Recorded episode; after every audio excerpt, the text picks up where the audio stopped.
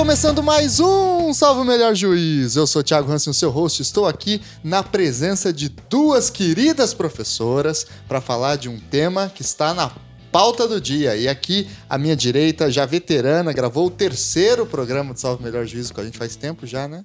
Minha querida Estefânia Barbosa. Tudo bem, Estefânia? Tudo bom, Thiago. Bom dia a todos. Bom dia, professora Melina. Muito bem, Stefânia. Lembra, a gente gravou aquele programa sobre presunção de inocência e depois ele até foi reouvido várias vezes quando saiu depois da decisão de novo do Supremo. A gente fez uma análise preventiva do que ia acontecer aí, né, na discussão jurídica. Exatamente. E aqui também, estreando com a gente, tem muito a honra de receber minha professora também lá da faculdade, Melina Faquin. Tudo bem, Melina? Tudo bom, Thiago. Bom dia a todos. Bom dia, professora Stefânia. Melina, por favor, se apresenta para o nosso ouvinte um pouquinho, fala um pouco o que você faz, sua área de estudo, de pesquisa. Bom, é, sou Melina Girardi Faquin, sou professora da Universidade Federal do Paraná, da graduação e da pós-graduação. A minha área de pesquisa é dentro do direito constitucional, a temática dos direitos fundamentais, dos direitos humanos, mais recentemente com recorte de gênero, é isso que eu tenho gostado de pesquisar. É, e tenho também uma atuação prática nessa área, faz parte da, do Conselho de Direitos Humanos do Estado do Paraná, da Comissão de Direitos Humanos da OAB e do IAB, enfim, isso que eu faço. Muito obrigado, Melina. E hoje o tema, como vocês já devem ter visto aí na vitrine do nosso programa, é falar um pouco sobre a discussão jurídica sobre o aborto o aborto legal, quais são as suas possibilidades, o que está sendo discutido no Supremo e o que foi já discutido no Supremo sobre a questão do aborto, o debate entre o Poder Judiciário e o Legislativo nessas questões, as, te as tensões entre direitos individuais e perspectivas religiosas, políticas, etc. Então, para isso, a gente trouxe aqui duas professoras da área de Direitos Humanos e Direito Constitucional para conseguir aclarar para a gente como funciona essa discussão. E o programa de hoje, o número 40 aí da sua lista, é o que a gente encerra essa temporada do ano de 2016 com chave de ouro, né? Duas queridas professoras aí para falar de um tema central e muito pedido e muito desejado aí para os nossos ouvintes. Então a gente volta ano que vem, a gente vai dar um recado mais pro mês de janeiro aí com leitura de comentários, mas aí a gente vai mantendo o nosso papo é, a partir do ano que vem com melhores informações, tá certo? Então, antes a gente passar para nossa vírgula sonora, recadinho de sempre, curta a página do Salvo Melhor Juiz lá no Facebook, siga a gente no Twitter e no Instagram e mande e-mails para contato salvomelhorjuízo@gmail.com, tá certo? E não deixe de escutar todos os podcasts lá da rede do Anticast e contribuir com o Patreon, tá bom? Vamos lá então para o nosso programa.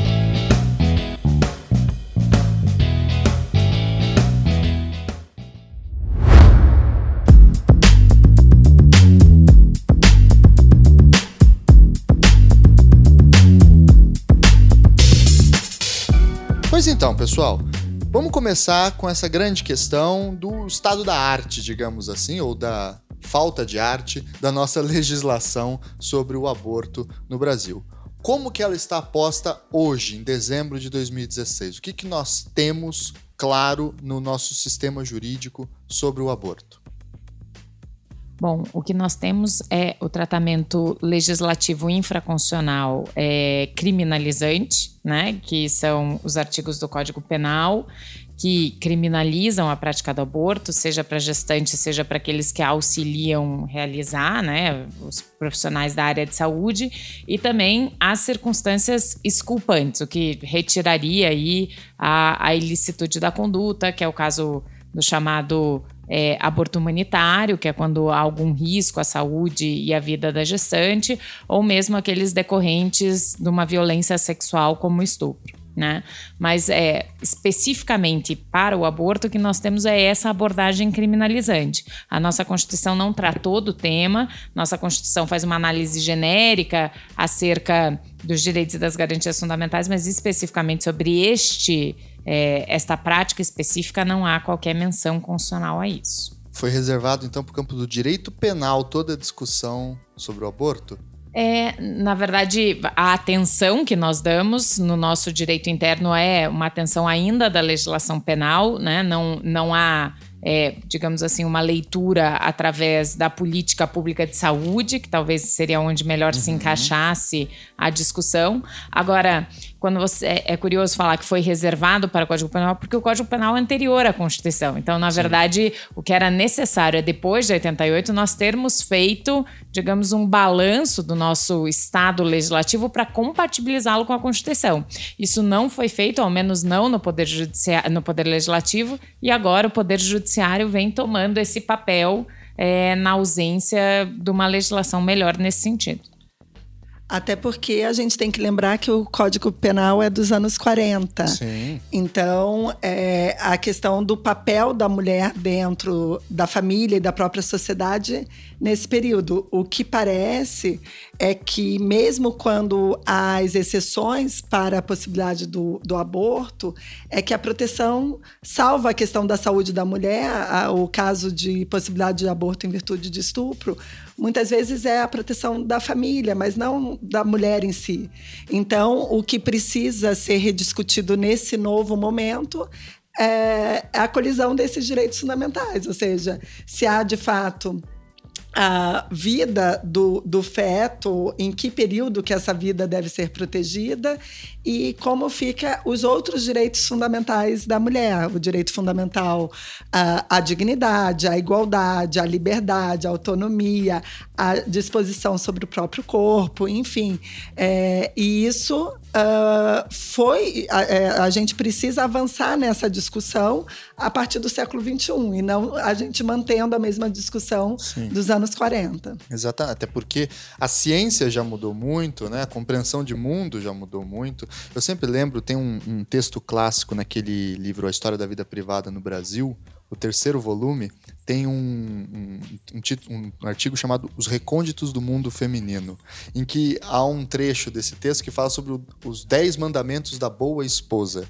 E se você lê, é um texto, dos, um, um artigo da revista Feminina dos anos 30, se você lê aquilo hoje, você fala, meu Deus do céu, a esposa deveria sempre receber o marido de sorriso no rosto, com a comida pronta, etc. É um mundo totalmente diferente, que a mulher tinha um papel absolutamente diverso na sociedade, né? E a gente vive hoje, felizmente, uma situação absolutamente é, outra. E aí, outra coisa dentro dessa legislação atual é que ela tem é, exceções à criminalização do aborto. Né? São duas. No caso de risco da vida da, da mãe, da gestante, e no caso de estupro. Recentemente houve até um debate sobre a questão do estupro, né? uma tentativa de supressão, enfim, a gente poderia entrar ou não nessa discussão. Mas como que é apresentada, qual que é a prática dessas duas exceções? Porque há uma crítica de que é muito difícil você comprovar eventualmente o caso de estupro, é, há sempre uma tentativa de impedir né, é, o uso dessa dessa brecha legal, dessa exceção legal para a criminalização do aborto. Eu creio que na questão do risco de vida para a mãe, é, vai depender do, do laudo médico, enfim, é, porque até creio eu que o próprio médico obstetra uh, da gestante, ele mesmo poderia fazer uh, o aborto legal, a curetagem, no Sim. caso de verificado o, o risco de vida. Uh, agora, a questão do, do aborto decorrente de estupro, me parece que o que estavam querendo colocar como exigências é a questão do, da mulher ter que fazer o boletim de ocorrência. E corpo delito, né? Isso. E aí, isso naquele momento, ainda mais que muitos casos você decorre é, o estupro de uma violência doméstica, muitas vezes, há uma dificuldade muito grande de você é, apresentar essa denúncia, enfim. Então, isso dificultaria o acesso à, à possibilidade, à autorização do aborto. Hum. É, do ponto de vista das, das esculpantes que estão lá, acho que é o artigo 128 do Código Penal, é, uma é chamada do aborto terapêutico, que é essa, quando há risco de vida à saúde da gestante. Na verdade, vem se interpretando que é quando não há outro meio possível de salvar a vida da mãe ou de resguardar a vida da mãe. E o outro que é o chamado aborto humanitário, que é justamente esse decorrente da, da violência sexual. Né? É, do ponto de vista prático, é, é bastante difícil, mesmo no enquadramento dessas hipóteses que não são culpáveis do ponto de vista penal, do ponto de vista prático, as mulheres ainda têm bastante dificuldade de levar adiante a possibilidade da realização do aborto. Seja que, seja por um lado, os médicos estão cada dia mais receosos em seguir adiante com essas questões, uhum. muito por conta da ampliação da questão da responsabilidade civil médica. Então, mesmo nos casos em que, por exemplo, há uma clara visualização, por exemplo, da questão do aborto terapêutico ou mesmo da violência sexual, muitas vezes os próprios médicos encaminham as gestantes a, enfim, a um aconselhamento jurídico, seja nas delegacias de polícia, fazendo boletim de ocorrência, seja mesmo procurando advogados para buscar uma autorização judicial de interrupção da gravidez por conta de um receio do próprio corpo clínico de realizá-lo diretamente. Né? Recentemente, eu pude atender o caso de uma mulher que estava grávida com e, o feto dela tinha sido diagnosticado com uma síndrome bastante rara, chamava body stalk, que é uma síndrome incompatível com a vida e, e uma gravidez que gerava um aumentado risco à mãe. Hum. Mas é, os médicos que a atenderam no Hospital de Clínicas aqui da Universidade Federal do Paraná sugeriram a ela que procurasse um, uma assessoria jurídica e pedisse é, judicialmente a interrupção da gravidez por receio de fazê-la diretamente. E muitas vezes até sair esse, essa resposta jurídica. No, a, a, a, gente conseguiu com sucesso em 72 horas fazer, mas são casos muitas vezes que às vezes não podem esperar 72 sim, horas. Sim. Né? E muitas vezes você tem recursos do próprio Ministério Público. Nesses casos, o que acaba nesse período entre a autorização é. e a realização do aborto, uh, o recurso é provido e, uhum. e, é suspenso. Então, tem alguns casos que, que também acontece isso. Então, vocês estavam comentando é, a, a, os termos da Melina, né? As culpantes humanitárias e, e terapêutica, né? E aí a gente chega numa num, num precedente do, no, do, nosso Supremo Tribunal Federal, que é a famosa DPF 54 do feto anencefálico, que permite, então, uh, o aborto em caso de, de, de fetos com anencefalia. E aí eu queria fazer a seguinte pergunta, para a gente, então, desenvolver esse tema. No Código Penal, digamos que já há sementinha do argumento humanitário ou terapêutico ali, nessas duas hipóteses exculpantes. Como foi então que o Supremo Tribunal Federal estendeu essa sementinha, essa visão interpretativa para o caso da anencefalia e em que medida, porque essa é uma das críticas mais tradicionais a, a esse tipo de decisão, isso não é uma decisão política ou uma, uma tomada de posição legislativa do Supremo Tribunal Federal? Bom, é, eu creio que, que na arguição de descumprimento de preceito fundamental número 54, a, a estratégia do, do Barroso, que ainda era advogado e que uhum. advogou pelo, pela Confederação Nacional de Saúde, foi não usar o termo aborto, mas antecipação terapêutica do parto.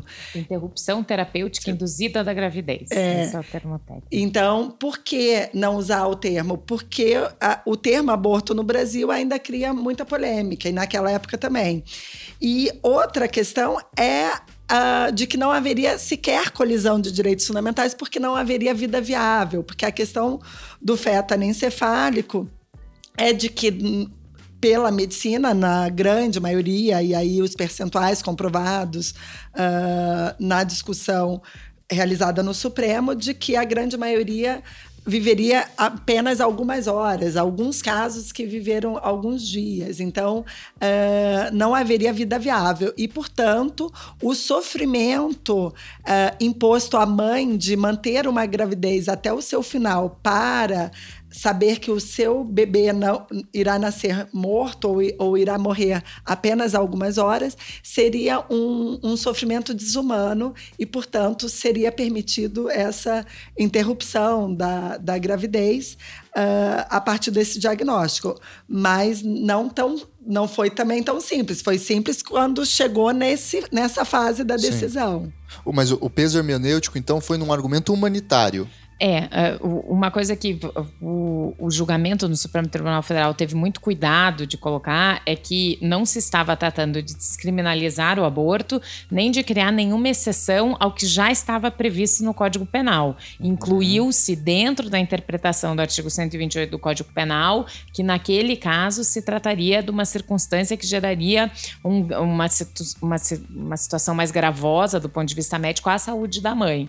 Né? Então, a, a, preocupação foi de fazer esse recorte para evitar, enfim, essa era uma preocupação muito muito forte do relator, que era o ministro Marco Aurélio Mello, de evitar que isso abrisse precedentes para outras discussões naquele momento, né? Pra, porque é, ele, eu pude é, acompanhar uma entrevista que ele deu depois do voto, ele falou que aquele era o consenso possível que o Supremo poderia chegar naquele momento. E que, então, portanto, eles fizeram argumentos bastante cirúrgicos para conseguir coordenar esse consenso em torno da possibilidade da, da interrupção terapêutica da gravidez, né, é, nesses casos. Mas, mesmo assim, foi um processo bastante disputado no Supremo Tribunal Federal. É, convém lembrar que quando a DPF foi recebida, o ministro Marco Aurélio, Marco Aurélio deu a liminar para que as grávidas pudessem, ao longo do processo judicial, já é, realizar a interrupção.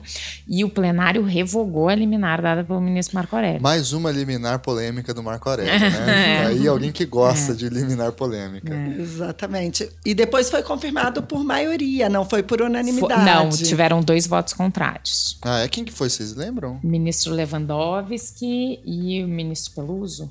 O Menezes Direito. Menezes tinha. Direito. Então. O Menezes Direito, é, eu me lembro num dos votos desses que foram votos vencidos, contrários à, à possibilidade de interrupção da gestação no caso da anencéfalo, que os argumentos eram bastante morais. É, por exemplo, de que a gente estaria voltando à época de Roma, onde crianças eram arremessadas a partir do, do questão morro. da eugenia, né? Isso, de que você estaria fazendo escolha, porque ainda é presente muito essa discussão da eugenia da eugenia.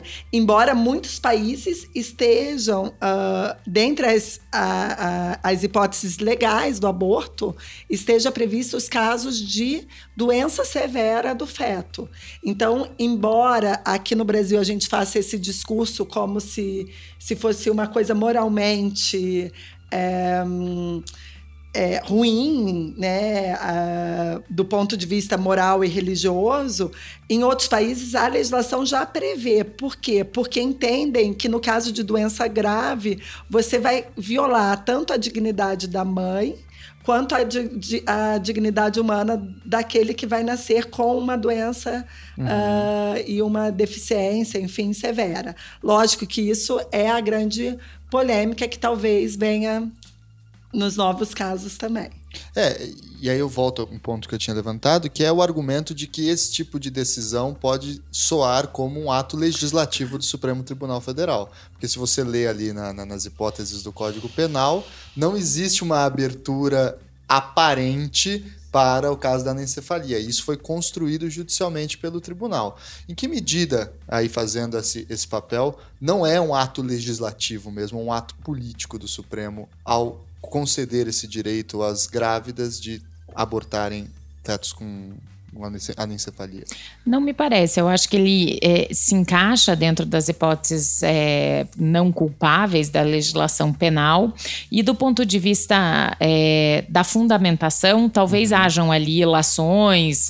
É, a decisão recente também é bastante assim, do ponto de vista da fundamentação do que não faz, digamos assim, o, a parte do dispositivo da decisão, você tem considerações que desbordariam talvez o sistema legislativo já posto, que está lá no Código Penal. Agora, do ponto de vista do dispositivo, não me parece que haja qualquer ânimo legislativo, já que foi uma preocupação muito grande do Supremo em colocar dentro das hipóteses já previstas. Se autofrear é. ali. E, e, com relação a isso, só duas coisas. Isso que a, que a falava antes me parece bastante importante, porque é, o que nós vamos viver no caso do Zika agora é novamente isso. São argumentos é, de, enfim, discriminação contra pessoas deficientes, né? Como um dos argumentos de rebater, encontrar a possibilidade dessas práticas. No caso dos anencéfalos, até de um modo talvez é, mais visível do que no caso da Zika, é, a incompatibilidade da vida foi o grande argumento utilizado para uhum. afastar é, esse tipo de argumento, diga, dizendo que não era uma questão de impedir o nascimento dos anencéfalos porque eles eram deficientes, ainda que uma deficiência severa e grave, é porque eles não teriam vida ou possibilidade de vida extraterina. Uhum. Então, esse foi o grande argumento, o que de alguma maneira também preocupa um pouco para o precedente do caso do Zika, porque não é exatamente a mesma hipótese, né? Uhum. Então, essa foi uma circunstância. E a segunda, só para confirmar, foram realmente os ministros Peluso e o Lewandowski. O Menezes de Direito já havia falecido, ah, ele votou havia. contra a liminar. Ah, tá. Foi é, isso, então, então foram os dois ah. votos. É, foram os dois votos, falando justamente isso, que essa não era uma hipótese que se encaixava dentro da, da legislação penal, entenderam que esse seria, digamos, um terceiro caso, uma terceira possibilidade. E era um papel que, do legislativo. Exatamente. Muito bem.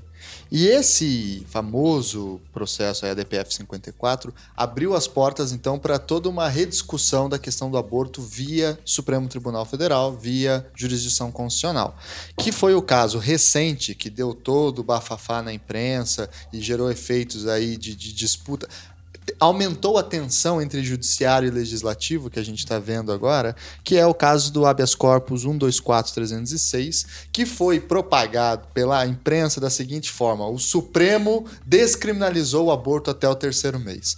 O que, que foi esse caso mesmo para a gente trazer para os nossos ouvintes? O que, que aconteceu ali? Em que medida é, é isso mesmo que o Supremo fez? Enfim, como a gente apresenta essa discussão? Bom, é, eu queria primeiro voltar nessa questão da tensão jurisdição constitucional e legislativo, o uhum. judiciário e legislativo, que você colocou para a professora Melina, uh, o Supremo legislou no caso da DPF. Na verdade, o que, que a gente tem? Uh, a gente tem uma Constituição com um rol de direitos fundamentais bastante amplo e abertos, abstratos, ou seja, a gente tem aí numa, numa questão como aborto, no mínimo uma colisão de liberdade, de vida, de igualdade, de autonomia, enfim. E nesses casos, o que, que a gente precisa é dar significado a esses direitos fundamentais. Então, muitas vezes, a legislação ela não acompanha uh, as colisões que vão existir na sociedade. E é papel do judiciário exatamente dar esses significados, então, uh, definir o, o o espaço de proteção de cada um dos direitos fundamentais e a prevalência de um sobre o outro. No caso da DPF 54, preferiram proteger a dignidade, é, especialmente psíquica, da mulher, porque o sofrimento de levar aquela gestação adiante seria equivalente a uma tortura psíquica. Uhum. Já na e aquele caso, quando a gente fala de ADPF, os efeitos são uh, vinculantes, porque a gente está falando de uh, controle, controle concentrado. concentrado. Então, é, eu tenho um efeito, eu diria não legislativo, mas normativo. Por quê? Porque vai valer para toda a administração pública e para todo o Poder Judiciário. Ou seja, para o nosso ouvinte entender, é uma decisão tomada no Supremo Tribunal Federal que atinge o país inteiro na sua administração pública, direta e indireta, todos os órgãos. Exatamente, no âmbito federal, estadual e municipal, inclusive. Que não foi o que aconteceu nesse habeas corpus que Ex a gente vai falar agora. Exatamente. Esse habeas corpus, é, na verdade, foi julgado pela primeira turma, é isso, uh, cujo relator era o ministro Marco Aurélio, e o voto vista foi do ministro Luiz Roberto Barroso, que deu a proteção para para eram é, médicos e enfermeiros do hospital que entraram com habeas corpus porque é, pedindo a liberdade para não serem condenados pelo crime de aborto. Então, assim, ele vai tratar desse caso concreto e é uma decisão da turma. Então, a meu ver, embora não seja pacífico, o que eu entendo, embora é, aqui é uma decisão não só de um caso concreto, mas é uma decisão tomada pela turma, isso, lógico, só vai ter efeito para as partes. Uhum. Embora cria também uma, um precedente, não precedente no sentido vinculante de vincular a, os tribunais inferiores, mas a possibilidade daquele juiz ou juíza que também entende de acordo com uh, uh, o que foi colocado pelo ministro Barroso de usar uma decisão do Supremo como um argumento forte para também considerar habeas corpus em outros casos de é, profissionais da área de saúde que estejam sendo uhum. uh, denunciados pelo crime de aborto. E recoloca o tema na pauta do dia também, né? Ex que é uma outra forma de ser precedente, né? Discussão pública. É, eu, eu, acho que tá, desculpe interromper, Steph, mas eu acho que daí, aí é o grande mérito desse voto vista do ministro Barroso, porque a discussão, é, a discussão em torno do qual gira esse habeas corpus é uma discussão de matéria penal, uh, ou talvez também um pouco processual penal. Você sabe os detalhes do caso, menino? O que aconteceu exatamente? É, na verdade, é, é, são os requisitos para decretação ou não, para possibilidade ou não de decretação da prisão preventiva dos médicos que realizaram o procedimento de aborto numa, de, numa gestante. Tá. Né? E, é, e era, um, era um aborto fora da, das previsões desculpantes do Código Penal. Exatamente. Não era nem não. caso de estupro, nem caso de não, risco de vida. Nenhum dos dois. Ele estava tipificado. E daí a discussão é, foi sobre se os requisitos da prisão preventiva estavam ou não preenchidos. Essa é a grande discussão, em tese, é, do habeas corpus, que dá ou não a liberdade a eles. Uhum. Então, é, nesse caso, o ministro Marco Aurélio lá atrás já tinha opinado que não haviam os requisitos para a manutenção da prisão preventiva. E é, a, o, o, ministro Barroso, acho que. Do ponto muito habilmente, nesse caso, visualizou nessa demanda a possibilidade de reacender o discurso é, especificamente sobre a prática do aborto e sobre como o Supremo vem entendendo ela. Mas como a, a Stefânia bem colocou, é um precedente vinculado ao caso concreto, né? Reacende a discussão, mas não gera quaisquer efeitos vinculantes a todos, como é o caso da DPF 54 mas abre uma porta, né, como disse Stefania, para os juízes de primeiro grau, né, baseados hum. na, na decisão da primeira turma do Supremo, começar então a aplicar pensamento relativamente parecido. Sem a menor dúvida. A, e, e, nesse aspecto, a DPF 54, é, acho que foi o próprio ministro Aires Brito que disse no dia do julgamento, ela foi um divisor de água nesse sentido, porque muitos casos, esse por exemplo que eu relatava é, do nosso hospital de clínicas aqui da Universidade Federal do Paraná, muitos casos que não são de anencefalia mas que tem diagnósticos próximos, de circunstâncias também que a vida extraterina é praticamente inviável, muitos casos usam o precedente da DPF 54 na fundamentação das suas decisões. Então, obviamente, ainda que não seja uma decisão vinculante do Supremo, ela tem um peso argumentativo né, e reforça, obviamente, é, quaisquer decisões concessivas nesse sentido. Então, só para a gente retomar, a primeira decisão da DPF é, 54 possibilita o caso de aborto em caso de é, de feto anencefálico, observando sobretudo a mulher, a mãe e a dignidade psíquica e física da mulher. Essa segunda decisão tomada no Supremo já tem outro olhar, que é a questão dos médicos. Talvez descriminalizar a atuação do médico, é na isso? Na verdade, não. não. É, é para você ver como, na verdade, o Supremo utilizou esse caso para trazer de novo a discussão do aborto, sem que isso seja, na verdade, o grande foco da discussão. É. O habeas corpus, é, o paciente dos, do, do habeas corpus, os beneficiados eram justamente os profissionais de saúde, mas a, a fundamentação toda foi que, além de não estarem presentes, os, os pressupostos aí da prisão preventiva, haveria de se voltar novamente os olhos para esse tipo penal do aborto e ver se ele ainda é compatível efetivamente com a nossa Constituição. Uhum. Aquilo que nós falávamos bem no começo. Será que uma legislação lá de 1940,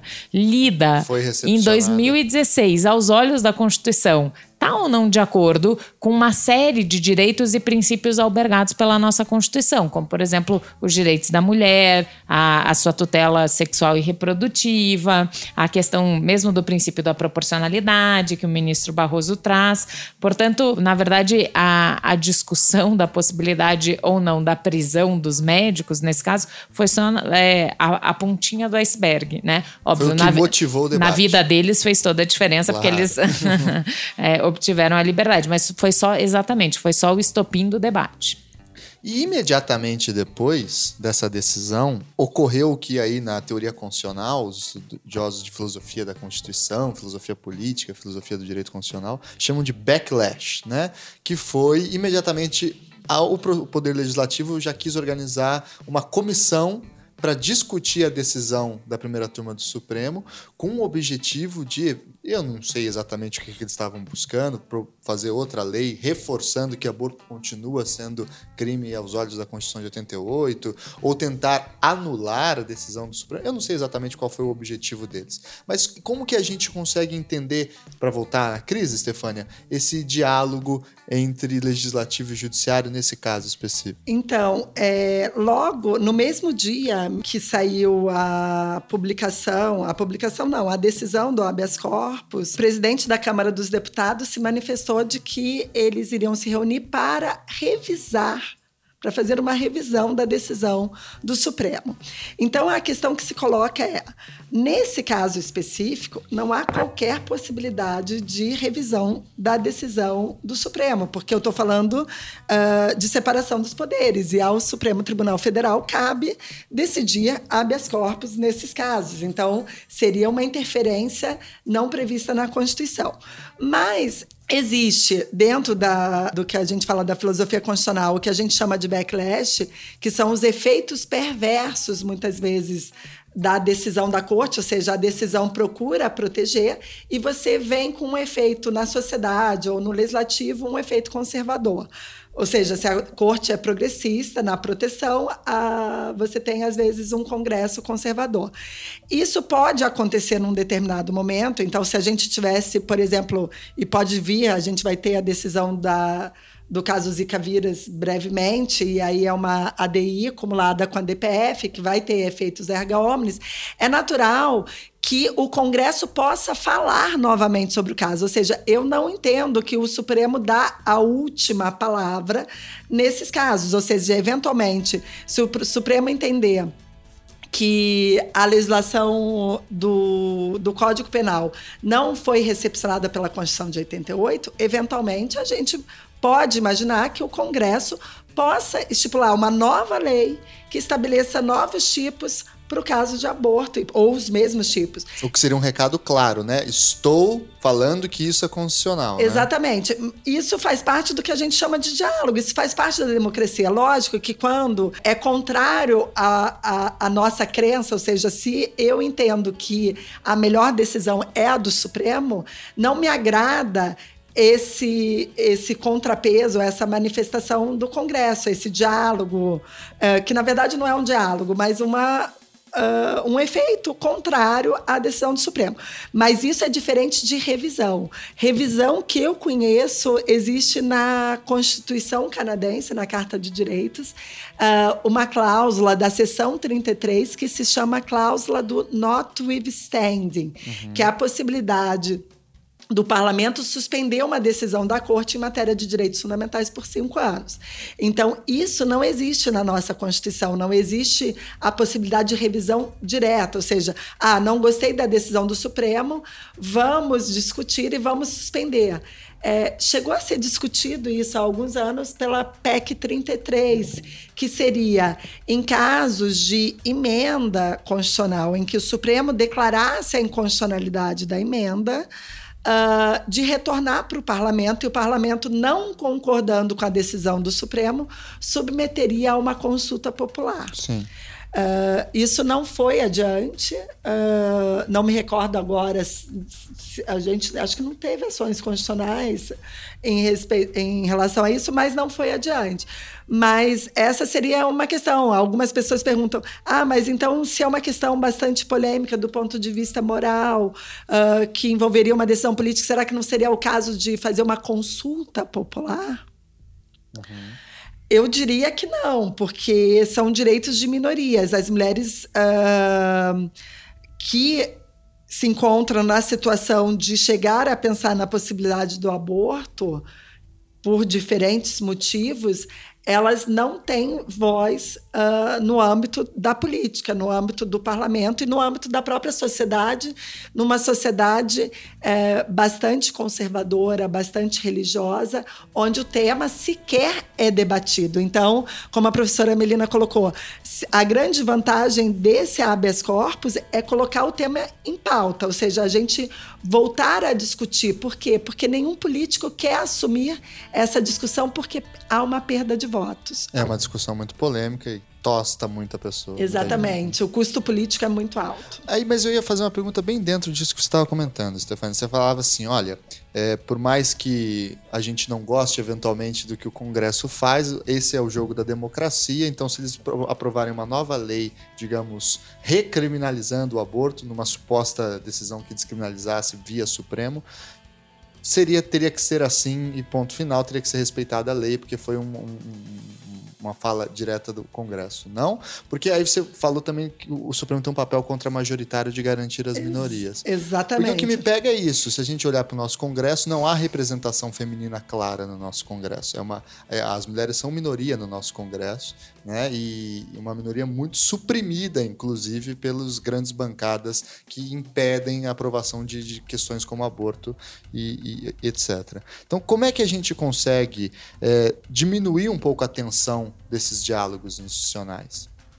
Ó, o que eu diria primeiro assim, se não há a última palavra do Supremo, também não há a última palavra do Congresso. Então, uma nova legislação recriminalizando o aborto seria passível de controle de constitucionalidade novamente no Supremo. Uhum. Então, isso faz parte do jogo democrático. Embora a gente discuta, ah, o Congresso é o, o órgão eleito pelo povo democraticamente, onde estão os representantes, e por isso eles teriam mais legitimidade.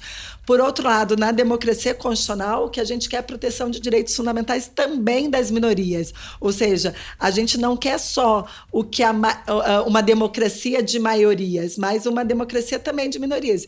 Então, é, eu diria que numa democracia constitucional a gente não tem últimas palavras, a gente tem é, eventualmente últimas palavras temporárias, porque As sempre decisões são sempre precárias e em construção. Sim, porque é possível retornar ao parlamento, como é possível retornar ao judiciário. E isso, por um outro lado, pode sofisticar o debate e trazer maior racionalidade no debate do parlamento. Político. Porque a partir dos argumentos que são trazidos numa decisão do Supremo, como a questão da igualdade, dignidade da mulher, autonomia, uh, autodeterminação, enfim, uh, liberdade reprodutiva, direitos sexuais, uhum. tudo isso vai precisar ser argumentado. Então, uh, você traz uma possibilidade de racionalização de um discurso que naturalmente não é um discurso racional, ainda mais nesse tema. O discurso normalmente é um discurso moral e religioso, ou seja, ele não é nem racional nem laico. E a gente, do ponto de vista constitucional, a gente tem que uh, buscar puxar esse discurso para laicidade e para racionalidade, não importando que do ponto de vista moral ou religioso eu tenha opinião contrária ao aborto, não é disso que se trata. A questão é sobre a não criminalização. Não é uma obrigação ao aborto, né? O dever de aborto, né? Exatamente. Porque muitas vezes se apresenta assim o debate, né? É, é, isso eu acho muito importante colocar, porque já era uma circunstância que se debateu muito na DPF 54, não há qualquer obrigatoriedade da gestante fazê-lo, apenas se assim for da da sua vontade, ela pode, à luz do precedente, realizar a interrupção da gravidez. Aquelas que quiserem levar a gravidez até o final, obviamente estão tuteladas e protegidas pelo ordenamento, né? Agora, já na DPF 54 houve é, essa reação contrária, o estatuto, o chamado Estatuto do Nascituro, que já tramitava, teve é, reforços, digamos assim, é, contrários quando da decisão da DPF 54, e eu acho que isso faz, é, vejo com muita naturalidade esses movimentos que eu acho que fazem parte da vida democrática e, enfim, a gente tem o Congresso com uma percepção bastante conservadora com relação aos direitos da mulher, né? Isso reflete de um lado também uma opinião majoritária conservadora com relação a isso, mas isso não pode tutelar interesses minoritários. E aí, sem a menor dúvida, o Poder Judiciário tem a grande legitimidade de fazer a tutela desses grupos minoritários. Acho que essa, essa é uma das competências do Poder Judiciário quando faz é, julgamentos sobre direitos de grupos vulneráveis, como é o caso. Né? Então, não acho que aqui há muitos que falam também que há um excesso de ativismo judicial, o poder judiciário interferindo onde não devia. Acho justamente o contrário. Acho que o nosso poder judiciário, se tem que tutelar algo, é justamente é, essas circunstâncias. E a gente ainda poderia acrescentar o que a professora Melina falou, a dupla vulnerabilidade, porque é uma vulnerabilidade do fato de serem mulheres, ou seja, porque as mulheres não têm, uh, a, a, na verdade, a responsabilidade toda pela, uh, pelo planejamento familiar ou pela não concepção é colocada hoje sobre os ombros da mulher. O homem ele, ele não precisa de nenhum tipo de, de responsabilidade. E a questão é que essa criminalização ela impacta sobre especialmente sobre as mulheres pobres, que Exato. é isso que é trazido no voto do ministro Barroso. E o que ele traz é que isso impede que essas mulheres que não têm acesso a médicos e clínicas privadas recorram uh, ao sistema público de saúde. Então, uh, acaba-se uh, abortos realizados das piores formas possíveis, o que depois vão ser atendidas pelo SUS, mas já numa condição uh, bastante complexa, uh, causando um grave risco de vida para essas mulheres e um número de mortes também bastante alto. É porque é o que me parece, é, muitos daqueles que defendem a criminalização do aborto pressupõem que uma legislação mais rígida ou mais forte iria encerrar o problema do aborto no Brasil, né? E você só abortaria mesmo nos casos previstos em lei. Só que isso é empiricamente falso, essa é a questão. O, o aborto, tal como tantos outros problemas polêmicos, como as drogas, é, relações homoafetivas, é algo que sempre existiu e sempre continuará existindo. Né? A questão é como é que você lida publicamente com esse tipo de situação. Porque muitas vezes o que acaba conduzindo o debate é uma utopia do fim de, desse problema, né? Isso chegaria ao fim desse problema. Tem uma frase até do ministro Barroso aqui no voto que ele coloca assim: é, se, se verificou que a criminalização do aborto promove um grau reduzido, se algum, de proteção aos direitos do feto, uma vez que não tem sido capaz de reduzir o índice de abortos. Uhum. E ele trabalha, e eu acho que esse talvez seja o grande passo adiante da DPF 54, porque pela primeira vez apareceu as interseccionalidades de modo bastante claro. Ele trabalha como isso afeta muito mais as mulheres pobres, né? Uhum. E na DPF 54 esse também era o pano de fundo, mas foi um pano de fundo não declarado, uhum. né? Porque a gente sabe que infelizmente as mulheres que têm acesso a serviços de saúde privados realizam um aborto em circunstâncias como essa. Sim. Né? Então, aqui a gente realmente coloca um fardo para aquelas que sofrem e muitas vezes morrem em decorrência de práticas inseguras. Tanto que a motivação do ministro do voto Barroso, acho, uh, acho que ele foi muito feliz aqui numa afirmação, ele fala que o aborto é uma prática que deve se procurar evitar pelas complexidades físicas, psíquicas e morais que envolve. E o objetivo do voto dele não é popularizar a prática, mas sim torná-la uma prática rara e segura. Uhum. É essa a ideia. E Uh, o que a gente tem lido a respeito é que, a partir do momento em que essa prática possa ser segura, você tem uma responsabilidade da saúde pública.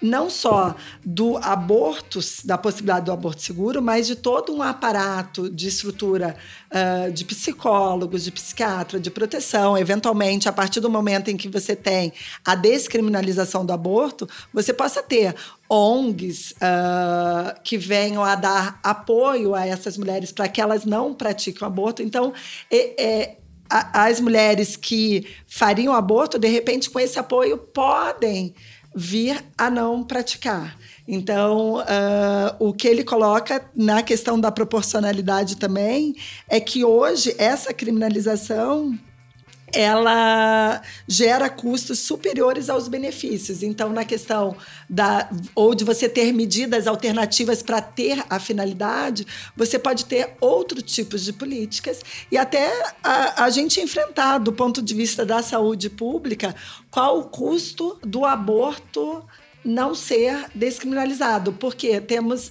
os dados do SUS é de que 200 mil mulheres são internadas com problemas de saúde decorrentes do aborto.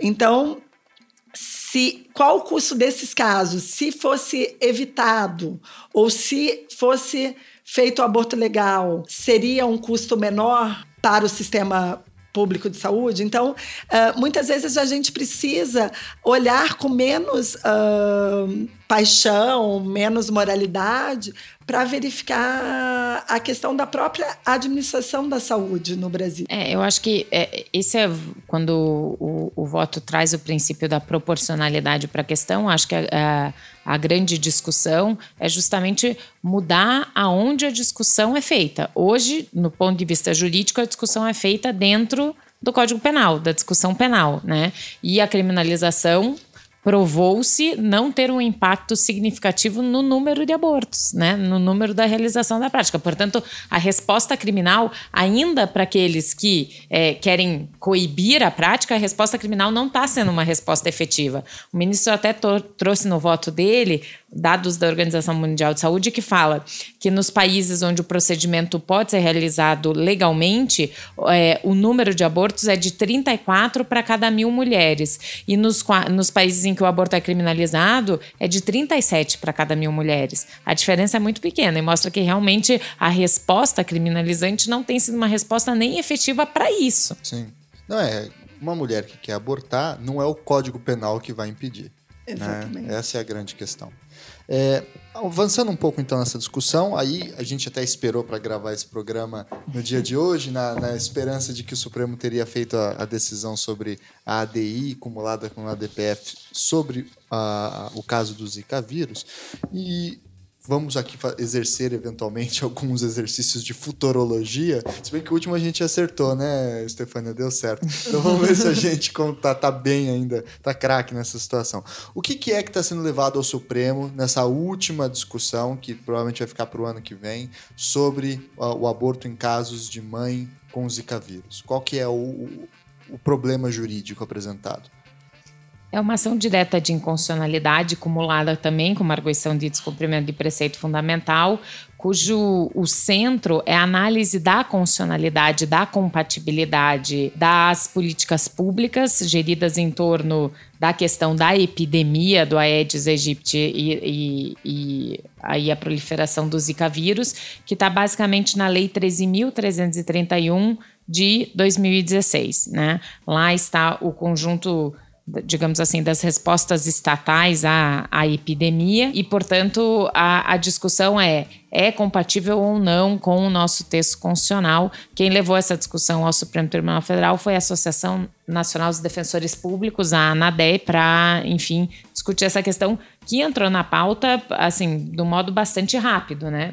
Desde o início da propositura da ação até até ter entrado na pauta da semana Sim, passada foi. Porque eles devem ter protocolado em agosto ou setembro. Em dezembro estava em pauta, semana passada estava em pauta. Se não fosse a questão uh, da prisão ou não do, do presidente do Senado, teria sido julgado na quarta-feira uhum. passada. Não somos médicos aqui, mas em, em, termos técnicos, qual que é o, o grande nó da questão? A, a grávida que porta o Zika vírus passa para o feto, gera problemas na, na gravidez com o feto e, e, e, a criança nasce com problemas, é isso? É, é, há, uma, há uma relação. Essa é uma dificuldade da ação, porque assim, é, é, é uma, uma questão muito nova, inclusive do ponto de vista médico, então ainda há, do ponto de vista da pesquisa médica, algumas sombras aí é, mas há uma relação direta entre a, a, o Zika vírus e a microcefalia fetal. Né? Uhum. Então, a, o Zika impediria o desenvolvimento normal, né, encefálico da criança, e a microcefalia leva aí, obviamente, a dificuldades é, existem graus também, né? Não uhum. estão todas no mesmo grau, mas leva a dificuldades aí da formação do sistema nervoso central. E aí a ADI viria a possibilidade de interrupção da gravidez ou aborto nesses casos em que a gestante comprovadamente tiver é, com o Zika vírus. Exatamente. Tá. Exatamente. Inclusive, teve manifestação da ONU no sentido de que, é, de que os países que tivessem com a epidemia deveriam permitir essa interrupção da gestação, permitir o aborto no caso de diagnosticada a doença, porque seria equivalente à tortura psicológica dessas mães. Até porque, é, embora a ideia de que você tenha políticas de planejamento, olha, uh, não engravide agora, no momento de surto, muitas mulheres já estavam grávidas nesse, nesse momento de surto. Tem muitos casos em algumas regiões no Brasil de violência uh, sexual contra crianças que engravidam sem planejamento, por óbvio, porque não é por uhum. vontade delas. Então, e e, e, de, do mesmo modo que é colocado no habeas corpus do ministro Barroso, aqui a gente tem a vulnerabilidade da vulnerabilidade. Normalmente são as mulheres nos locais mais pobres do país, onde você não tem condição uh, sanitária, que você tem a propagação maior da doença uh, do Zika vírus, o que leva a que as mulheres grávidas nesses locais mais pobres sejam diagnosticadas com a doença e possam ter, então, os bebês com microcefalia. E, e, a questão é saber também, porque é, muitas vezes é colocado um caso de alguém que teve uma microcefalia e que conseguiu ter uma vida digna. Isso aconteceu é... no, quando do julgamento da DPF 54. Na, na verdade, são, na maioria dos casos, são erros de diagnósticos, né? É, no, quando da DPF 54 havia lá a discussão de uma menina anencefálica que viveu até os nove meses de gestação. Há, junto da ação é, no Supremo Tribunal Federal, o relato de uma estudante universitária no Mato Grosso que seria diagnosticada com microcefalia. Pareceres médicos juntados aos autos dão conta de que, na verdade, esses casos são casos de um erro de diagnóstico lá atrás, uhum. que é, muito provavelmente o que há é, com relação a esse estudante, ou mesmo com relação a outro caso, há um, há um comprometimento, mas que não chega a ser a microcefalia. Exatamente. Naquele outro caso não chegava a ser a anencefalia. Mas aí é, é, é, se retira um caso de um universo enorme, que é um caso, inclusive, duvidoso, que esteja ou não enquadrado na própria síndrome que se quer discutir como é, a exceção para justificar um, um, digamos assim, um protocolo de enfrentamento à Sim. doença. E, mas aí eu queria entrar numa outra questão. Helena, você havia dito sobre a DPF 54 que o seu principal fundamento era a questão de ser uma vida inviável. E aí você escapava do debate sobre eugenia articulando isso. Mas na questão do Zika vírus me parece ser um pouco diferente. Você falou existem graus de microcefalia e uma criança pode ter microcefalia e passar a, a sua vida abreviada, com muitas dificuldades, com muitos problemas, etc. Mas teria uma vida viável, né? Como é que a gente escapa do argumento da eugenia nessa situação específica? Eu acho difícil a gente escapar do argumento. A gente vai ter que enfrentar o argumento. Ou seja, uhum. é, não vejo. Uh a, a possibilidade de, de não enfrentar essa discussão. Mas, por outro lado, o que, que a gente teria que, que verificar? Primeiro, vida viável e vida digna. Ou seja, o que, que a gente pretende para essas crianças? É de fato uma vida digna? O Estado brasileiro que não consegue lidar e enfrentar uma epidemia de, de um mosquito que é conhecido nosso, porque nós temos o problema da dengue há muitos anos e a gente não conseguiu enfrentar esse problema até que chegou agora com uma nova doença do, transmissível também pelo Aedes aegypti. Então, uh, o que se coloca, inclusive, na ação é, primeiro, o encargo dos cuidados com essas crianças vai ficar ah, o Estado vai proteger, mas é sempre a mãe.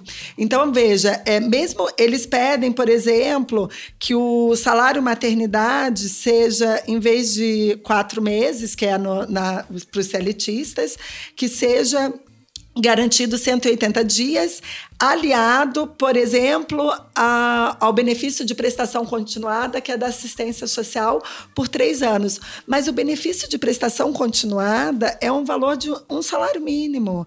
Uh, os cuidados médicos que você precisaria ter para desenvolver uma criança com um uhum. problema de microcefalia, de fisioterapeuta, psicopedagoga, enfim, com todos os estímulos possíveis para tentar reduzir os danos da doença, não o que, que um salário mínimo seria suficiente, pensando que essa mãe provavelmente teria que parar de trabalhar para ter toda a sua atenção dedicada, ao menos nos primeiros anos de vidas, e aí eu não sei dizer quantos anos seriam necessários para todo esse estímulo. É, quem, quem custeia isso? Uh, enfim, não estou falando nem do, dos danos psíquicos, porque muitas mães com certeza enfrentarão essa dedicação com muita habilidade, mas a questão é na medida em que são as mulheres mais vulneráveis que vivem na situação de maior pobreza no país, como é que você acha que um salário ou um benefício de assistência social no valor de um salário mínimo vai ser suficiente para garantir? Então, aqui é, são colocadas diversas preocupações para o poder público de políticas de estimulação auditiva, intelectual, visual para centros especializados de reabilitação, mas a gente sabe a dificuldade que o país tem hoje na prestação de saúde pública eficiente em alguns locais do país. Uhum. Então, uh, nesse caso, por isso, é também solicitada essa interrupção da gestação. E se, por um lado, a eugenia, ou seja, escolher, ah, eu só quero ter um filho saudável, um filho sem doença, pareça algo moralmente reprovável, por outro lado, a gente tem que relembrar que em muitos países isso já é permitido pela legislação. Não só países em que é, que é descriminalizado qualquer forma de aborto, mas há alguns países em que é permitido, como o nosso, em caso de estupro, em caso de risco de vida, mas também em caso de diagnóstico de doença grave do feto. E, portanto, é, a gente teria que tirar do ponto de vista moral religioso, especialmente aquela ideia de que a mulher é, sempre ao longo da história precisou estar numa condição de sofrimento, ou porque as religiões cristãs colocam especialmente o sofrimento como algo desejado a partir do momento em que a gente garante, sei lá, um, um conformismo para uma vida depois dessa vida. A criança é, com microcefalia seria uma missão uma para missão, a mãe nesse sentido, uma missão Exatamente. Uma... Para aqueles que acreditam e têm as convicções religiosas, eu acho que muitas vezes Mantenham, uh, né? mantém essa convicção religiosa e passa por, por, essa missão, enfim, mas a gente tem que respeitar também aqueles que não têm. O problema é impor, né? É impor, a, a, função do Poder Judiciário e mesmo da política legislativa no Estado Democrático de Direito não é tomar partido nem impor uma visão, é, seja qual for, em discussões moralmente difíceis como essa, mas é assegurar que as mulheres possam fazer a sua escolha de uma maneira livre e autônoma. Né? Portanto, não impor um padrão de comportamento, mas dar subsídios necessários para que as mulheres tomem por si a discussão. E aqui, é, no caso do Zika, voltando à sua pergunta, eu acho que é muito difícil driblar, como se fez bem no caso da DPF 54, a discussão que motiva mesmo a própria discussão sobre aborto, que é a questão da autonomia das mulheres, da sua integridade psíquica, da sua integridade física, da proteção aos seus direitos sexuais e reprodutivos. Eu acho que aqui essa discussão exige que isso também venha à tona.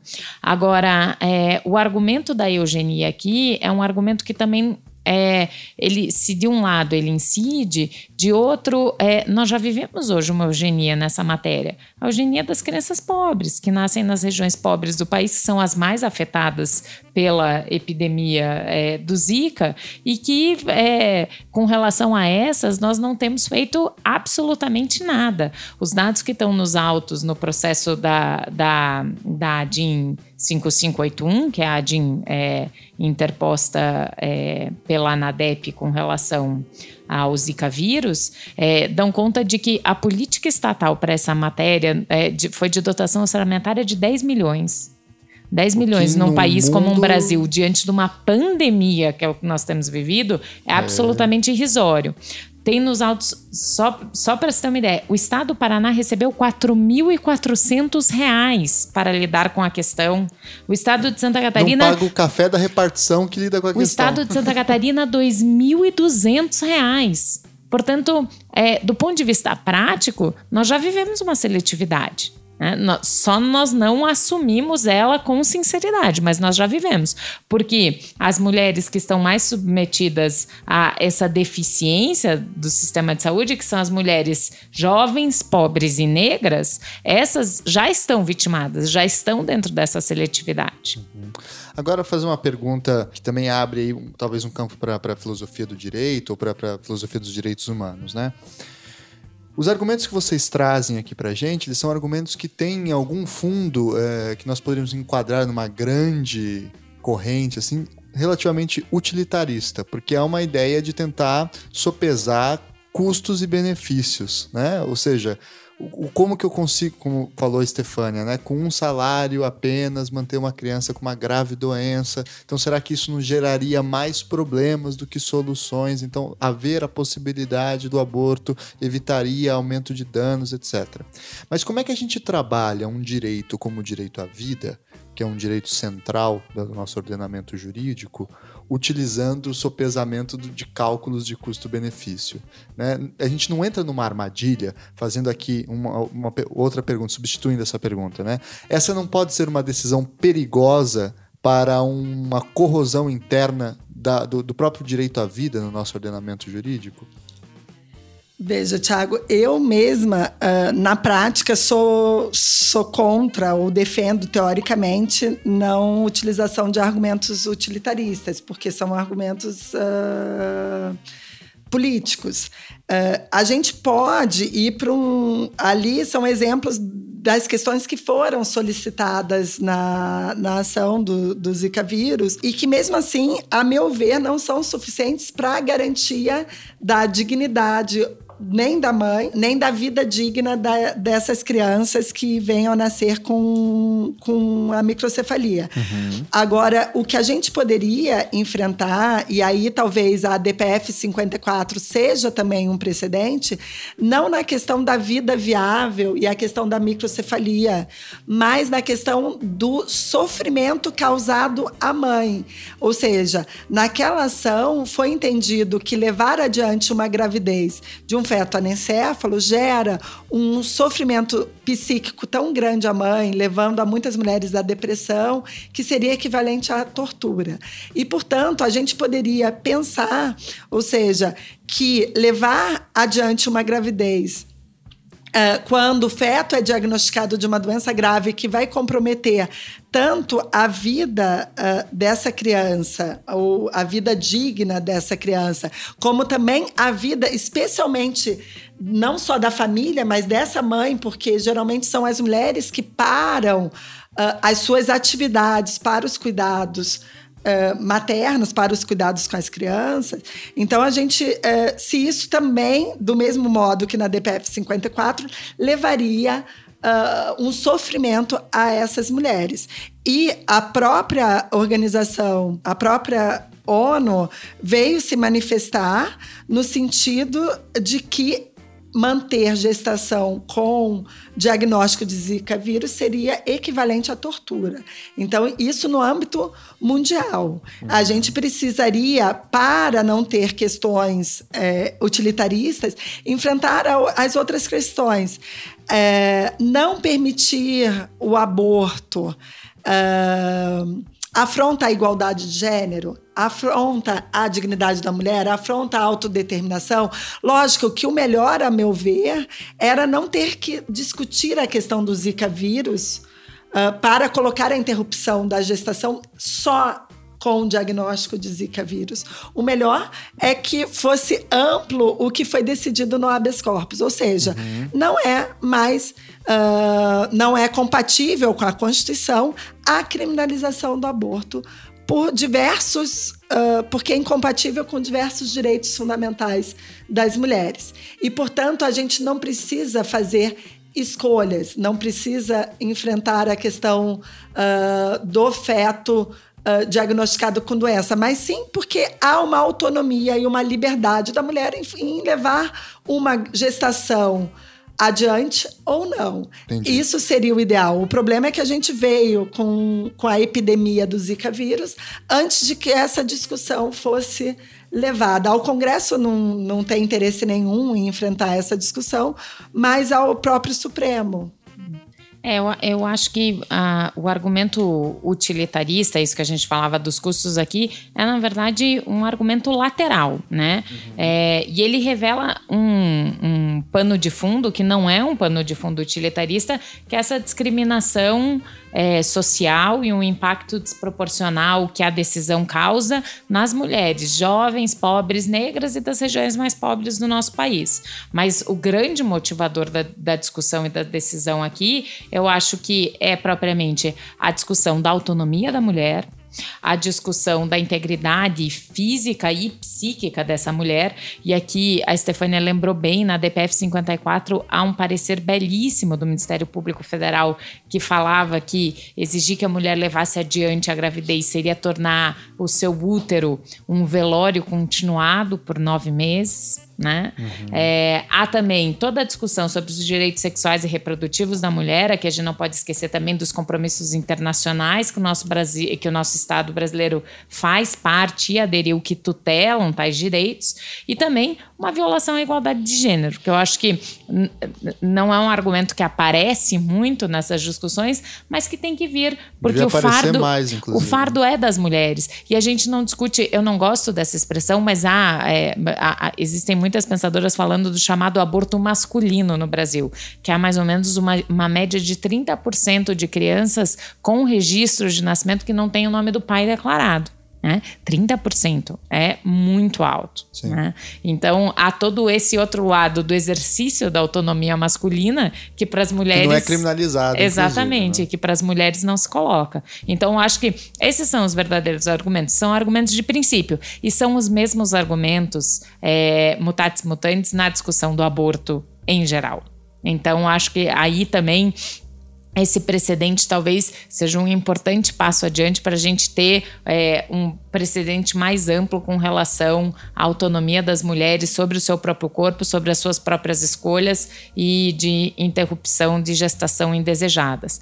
Mas há também um outro viés bastante interessante na DPF e na DIN do Zika, que não estão na discussão geral do aborto, que é, na verdade, a discussão do ponto de vista da coletividade, do direito à saúde da coletividade, da prevenção de pandemias, de doenças evitáveis, que também é um argumento que, nesse caso, caso é, faz sentido e incide também é, diretamente na discussão.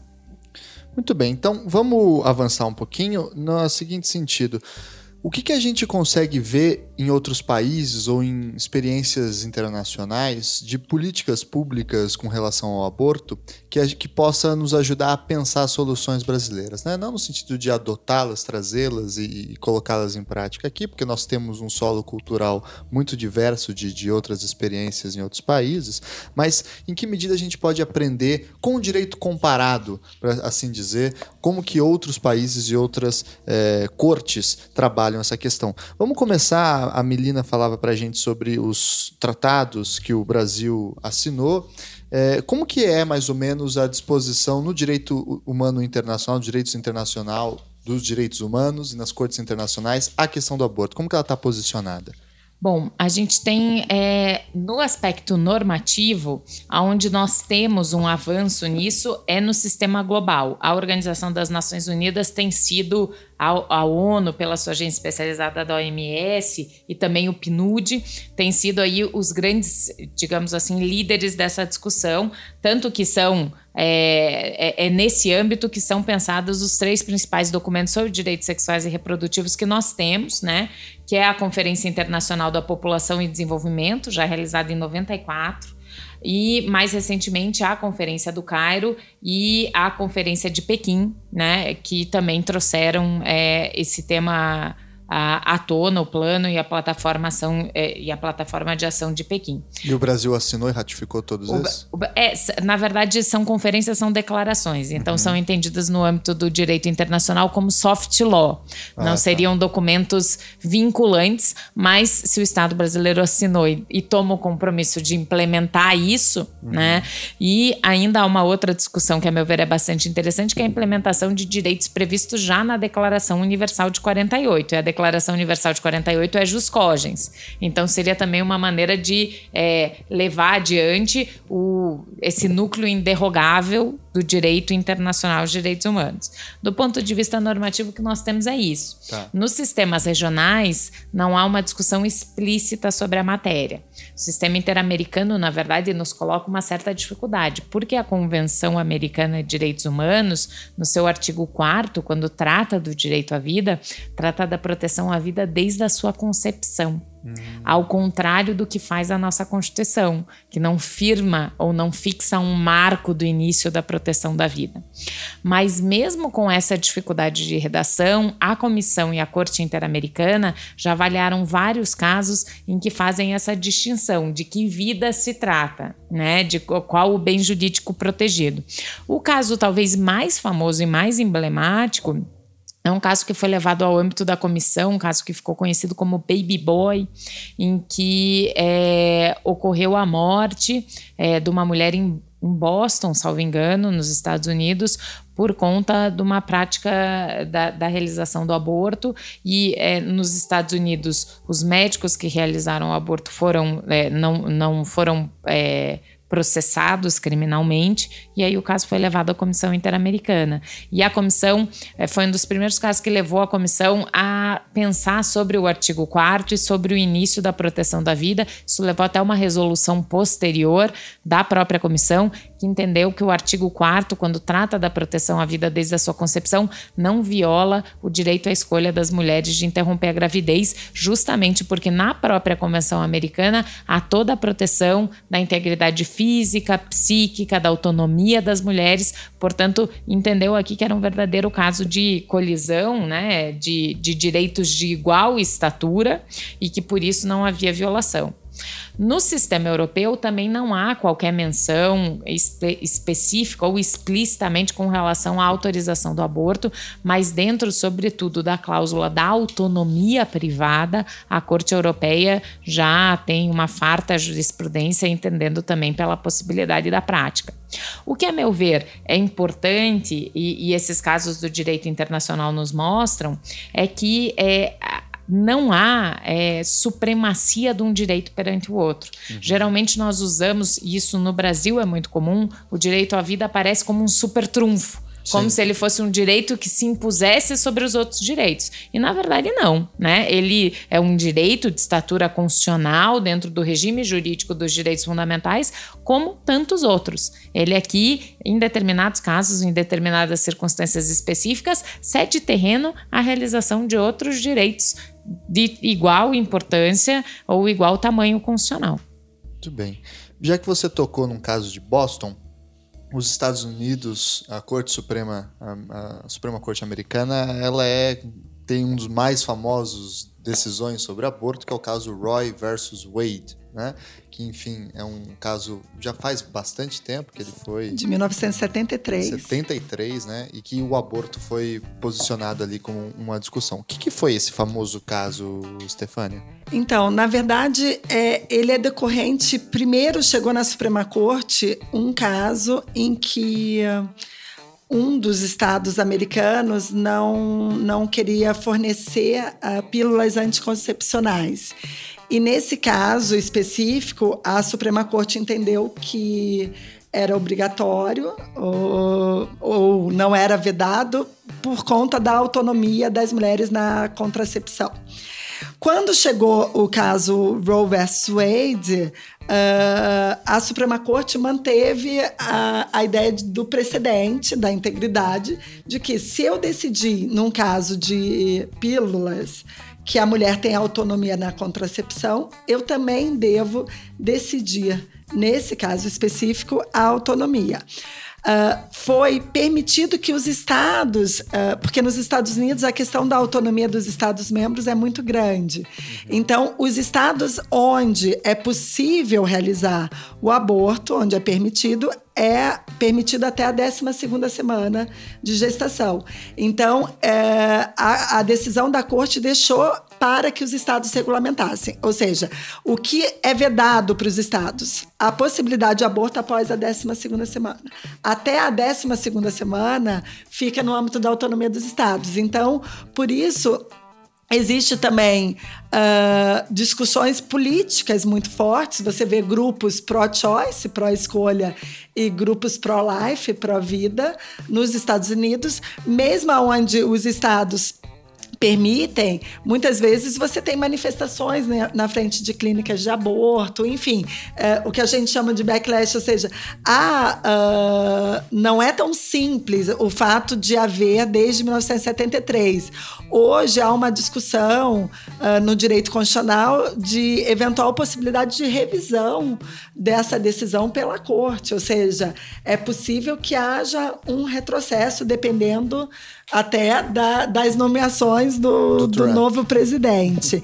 Então, mas o que me parece interessante é que sim, é uma discussão que é presente, é forte, há uma participação uh, popular forte nessa discussão, religiosa também. Uh, os muitos médicos, por conta de sua religião, também alegam objeção de consciência para não realizar o aborto, mas de qualquer mo modo, nesse caso em que.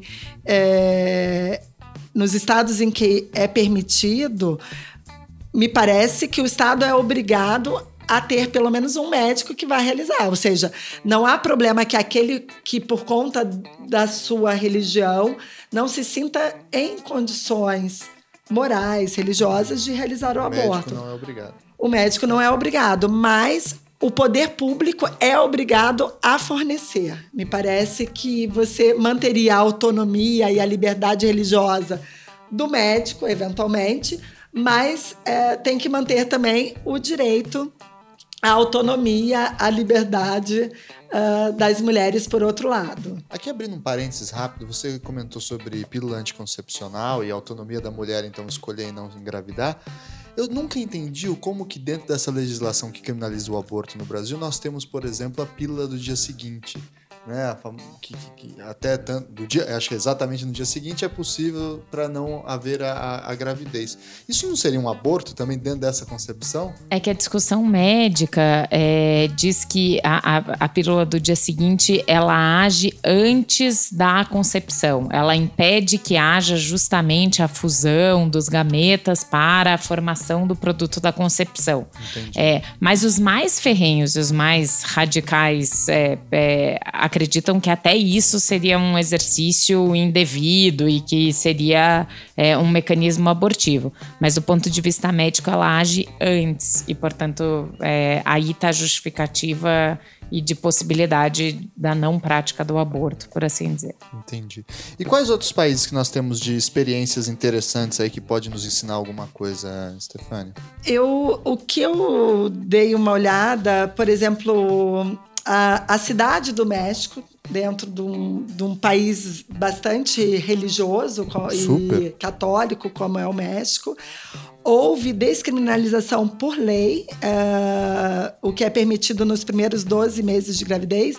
E veja, isso foi progressivo, porque primeiro foi, foram inserindo nas leis uh, possibilidades a mais, ou seja, de grave doença, enfim, até que houve a descriminalização onde os hospitais públicos, então, devem garantir o aborto e também serviços de planejamento familiar.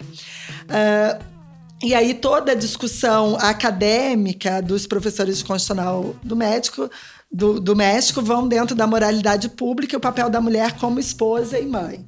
Mas veja, isso em 2007 houve essa alteração. Uh, no Canadá, é, e a maioria dos países hoje onde é permitido o aborto, fora acho que a, a, cidade do México e o Uruguai, a maioria se deu por decisões da Corte Constitucional.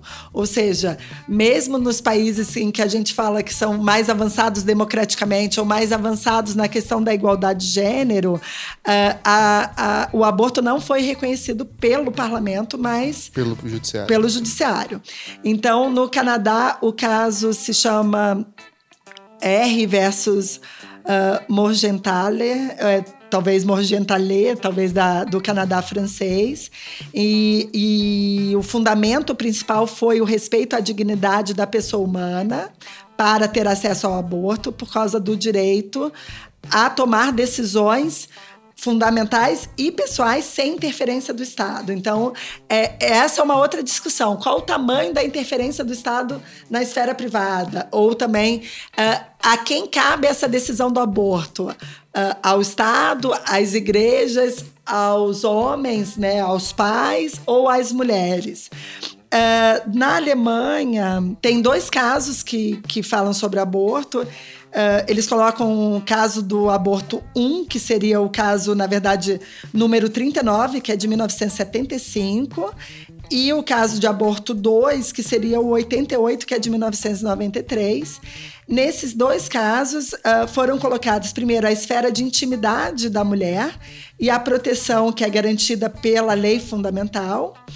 E no caso 2, a questão do direito à vida e à integridade física. E o direito também à personalidade da mulher, uhum. como uh, questão principal. Na Colômbia, foi de, tem uma decisão de 2006 que a Suprema Corte também fala da questão da dignidade humana e vai enfrentar a gestação e vai, na verdade, já é permitido em caso de estupros, em casos de fetos não viáveis, ou seja, que aí entra a discussão do feto diagnosticado com doença grave ou em casos de riscos de vida ou saúde da mãe. Veja que em muitos desses países, e aí acho que decorrente do que a professora Melina colocou Uh, da própria proteção internacional, a abertura se deu na interpretação do que, que é a saúde da mãe. Não só risco de vida, mas risco de saúde física e psíquica. e psíquica, ou integridade física e psíquica, e a questão do feto diagnosticado com doenças graves. Então, Eu achei me... interessante também o argumento de direito de personalidade, né? Que é colocar a autonomia da mulher também hum. no centro da, da, da, interpretação, né? Sim. A, aqui parece, no Brasil, quando você a gente vai levantar esse discurso, muitas vezes parece um egoísmo uh, da mulher que não conseguiu prevenir a, a gestação, a gravidez. Agora que, não quer assumir a responsabilidade. E não quer assumir né? a responsabilidade. E a gente precisa tirar esses preconceitos. Por quê? Porque muitas vezes a gente coloca uh, ou faz os julgamentos morais das outras mulheres como se elas estivessem nas mesmas circunstâncias que nós estamos.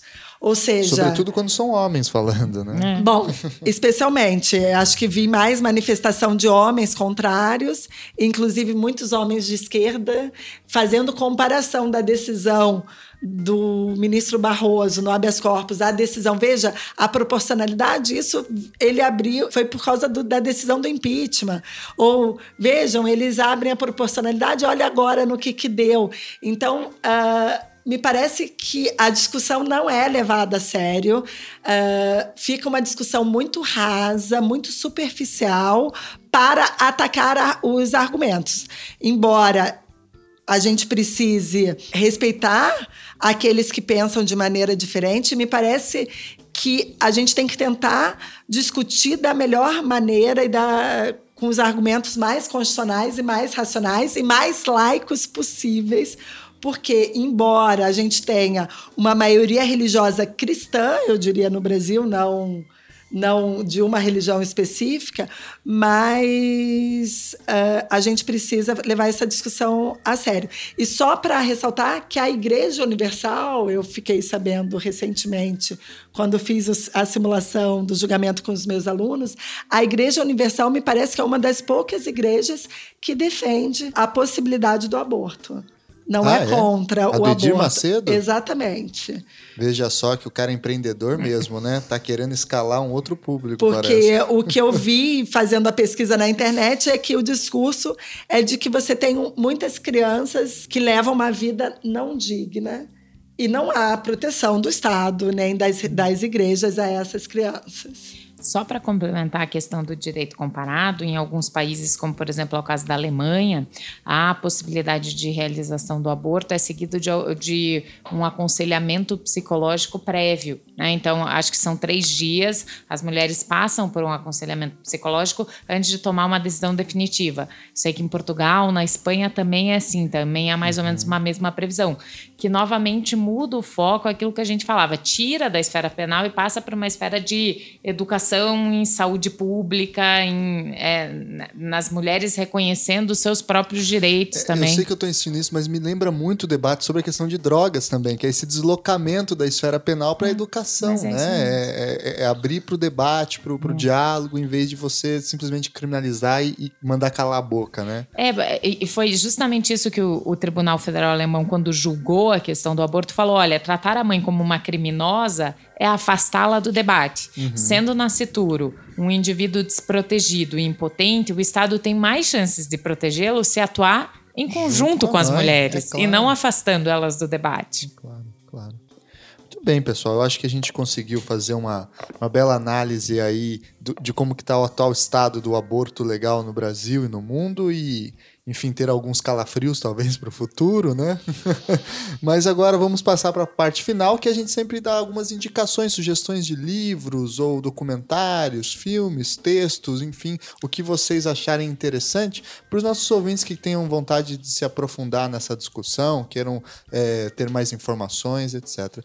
Melina, professora, você é, estreou hoje, por favor.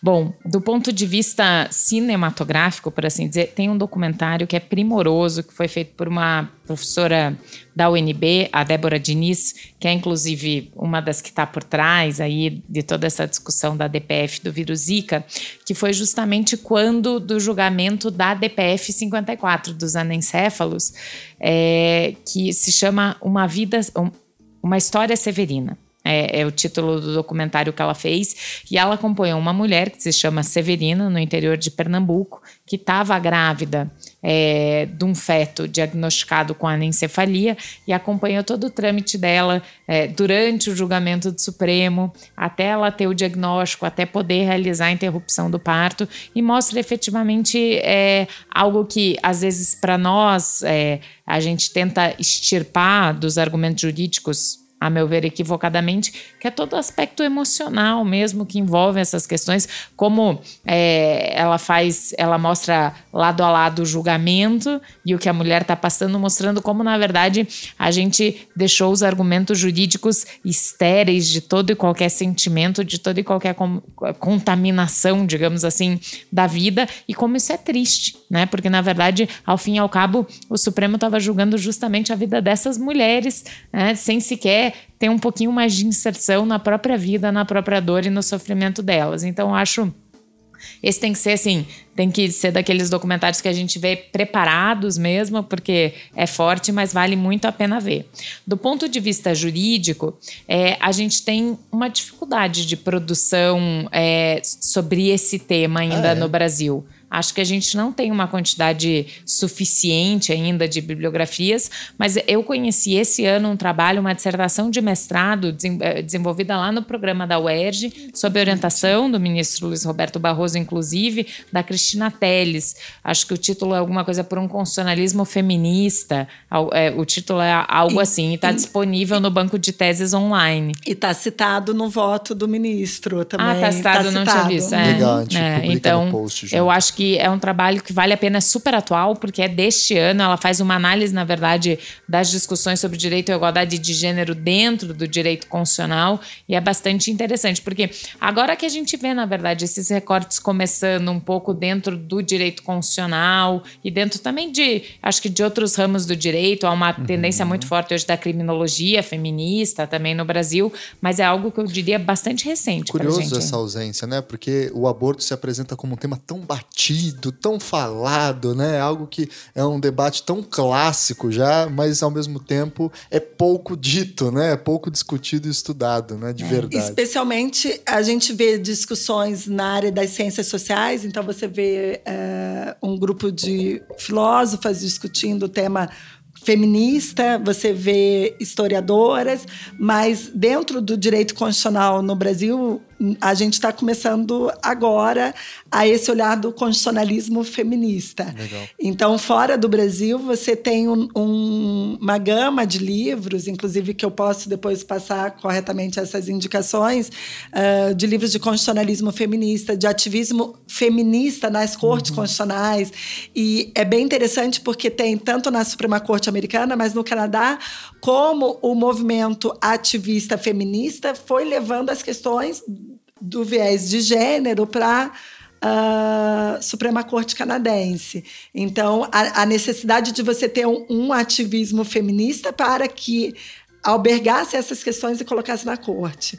Então, a gente é, tem algumas autoras que têm enfrentado, mas é interessante porque trabalha desde a questão dos direitos trabalhistas, não só então a questão do aborto, mas também a questão do aborto trabalhista, a questão de família. Agora eu acho que você tocou num ponto importante, autoras, né? E talvez isso explique o não lugar que esse tema recebeu ao longo de tanto uhum. tempo, né, na é. nossa nas nossas preocupações jurídicas, porque efetivamente é, o, o lugar da mulher é um lugar privilegiado aqui para discutir esses temas. Obviamente, eu não, não sou partidária dos debates sectários, eu acho que esse é um debate universal, porque discutir o aborto não é uma questão só feminina, é uma questão efetivamente de saúde pública que interessa a todos, mas sem a menor dúvida, eu acho que são as mulheres as grandes protagonistas desse Sim. debate também no meio jurídico. Então, no Brasil, a própria Débora Diniz, eu acho que é uma das autoras hum, é, mais, mais indicadas nesse hum. sentido, é, e no direito internacional também tem a Robin West, a Rebecca Cook, que são grandes autoras que também Isso. já tratam desse tema, sobretudo nos Estados Unidos. Mas temos bons, é, bons textos também de autores, né? É, nos Estados Unidos, o John Hart Eli tem um texto bem uhum. famoso sobre a questão é, da, da possibilidade da realização do aborto. E, eu, e no Brasil há uma coletânea também coordenada pela professora Flávia Pevezan e pelo Daniel Sarmento, chama Nos Limites da Vida. É um conjunto de artigos que não tratam só do aborto, mas tratam de todas essas questões relativas a justamente. É, exatamente, Legal. como isso impacta nas discussões jurídicas. Tratam da questão das da possibilidade de pesquisa com células tronco, eutanásia, todas essas discussões. Então, Legal. é uma obra bastante referência também. Muito bom. E lembrando do, do Orkin também, é o domínio ah, da é, vida, é, é, que certeza, ele vai discutir, ele passa um tempo grande discutindo também a, a própria decisão Roe versus Wade e não só isso, mas os extremos, né? Enquanto Uh, você tem um lado que olha o aborto, uh, quem comete o aborto como assassinas e, e, portanto, como violação do direito à vida, e o outro lado que vê só a autonomia da mulher, você não consegue ter um diálogo entre grupos tão distanciados. Então, é bem interessante a leitura mais filosófica, né, teórica do Dworkin. Uh, tem alguns, uh, Rosalind Dixon, Marta Nussbaum, tem esse professor uh, Alejandro do México que ele vai comentar a decisão da, da, da da cidade do México, da, da legalização. É, tem na Colômbia também, mas eu acho que é interessante também, talvez, disponibilizar para os ouvintes os casos. Uhum. Então, uh, desde. Acho que é interessante ler os casos brasileiros. Então, lê a DPF 54, lê o habeas corpus 124 306, lê o material, por enquanto, do Zika vírus, porque, inclusive, o Janot já foi, deu parecer favorável à ação. Então, o Procurador-Geral da República dá o parecer favorável. Uh, e, e, disponibilizar também as decisões nesses outros países. Talvez uh, isso tudo seja interessante para ver as questões que são, estão sendo discutidas e que podem servir de apoio para a nossa discussão. Não que a gente tenha que importar, uh, mas é, para trazer racionalidades e soluções possíveis, né? tanto no âmbito da lei quanto das políticas públicas. Muito bem. Então eu queria agradecer imensamente a professora Stefânia, segundo programa que ela vem participar aqui com a gente, fez o contato com a professora Melina, que eu quero agradecer também imensamente o tempo e, e a aula que vocês deram para a gente sobre esse assunto. Os ouvintes vão ficar muito contentes. Também me despedir dos ouvintes aí, entramos em férias agora, voltamos só ano que vem, mas aguardem que a gente volta, a gente não vai abandonar vocês. E vamos agora dar então o nosso tchau coletivo aí no 3, 1, 2, 3 e. Tchau, tchau, tchau, tchau pessoal. Obrigado.